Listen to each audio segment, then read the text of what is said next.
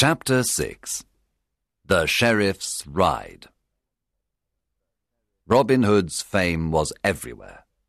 The people called him Saint Robin and Robin, Sheriff of Sherwood Forest. A lot of new outlaws joined Robin Hood. They were loyal to him and followed him everywhere.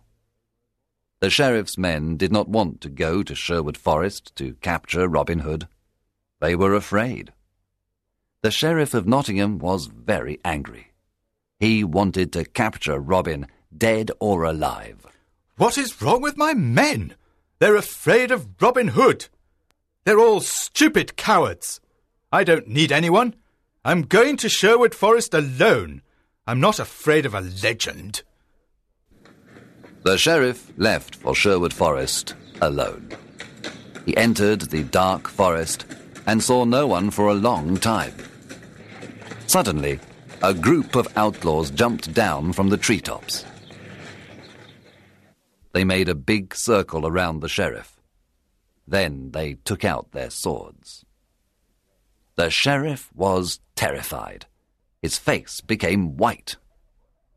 One outlaw said, Well, well, what do we have here? The Sheriff of Nottingham in person, Oh, please, don't kill me. said the cowardly sheriff. I can give you everything I have. The outlaws laughed at the sheriff and said, Our master is waiting for you, Robin Hood? asked the sheriff. Yes, Robin Hood. You are invited to eat with us. I- I'm not hungry. Let me go. I can give you money, gold, jewels. But please, let me go. The sheriff said. Start walking, you butcher, said Will Scarlet. The outlaws took the sheriff to Robin Hood. Let's, kill him! The outlaws cried. Let's, kill, this fat, butcher, now! Robin Hood looked at the sheriff with disgust.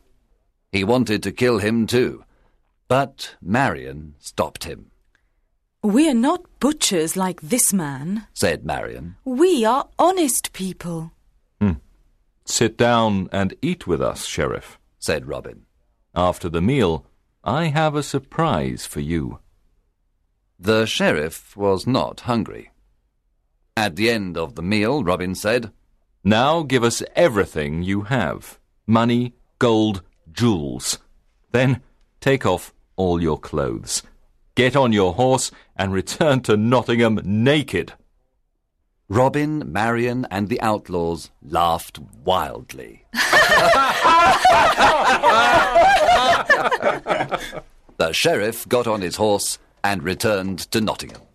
He was very cold and very angry, I must capture that Robin Hood and destroy him. shouted the sheriff. When he reached Nottingham, the people saw him naked. Everyone looked at him. They pointed at him and laughed loudly. Long live Robin Hood, the Sheriff of Sherwood Forest! they cried.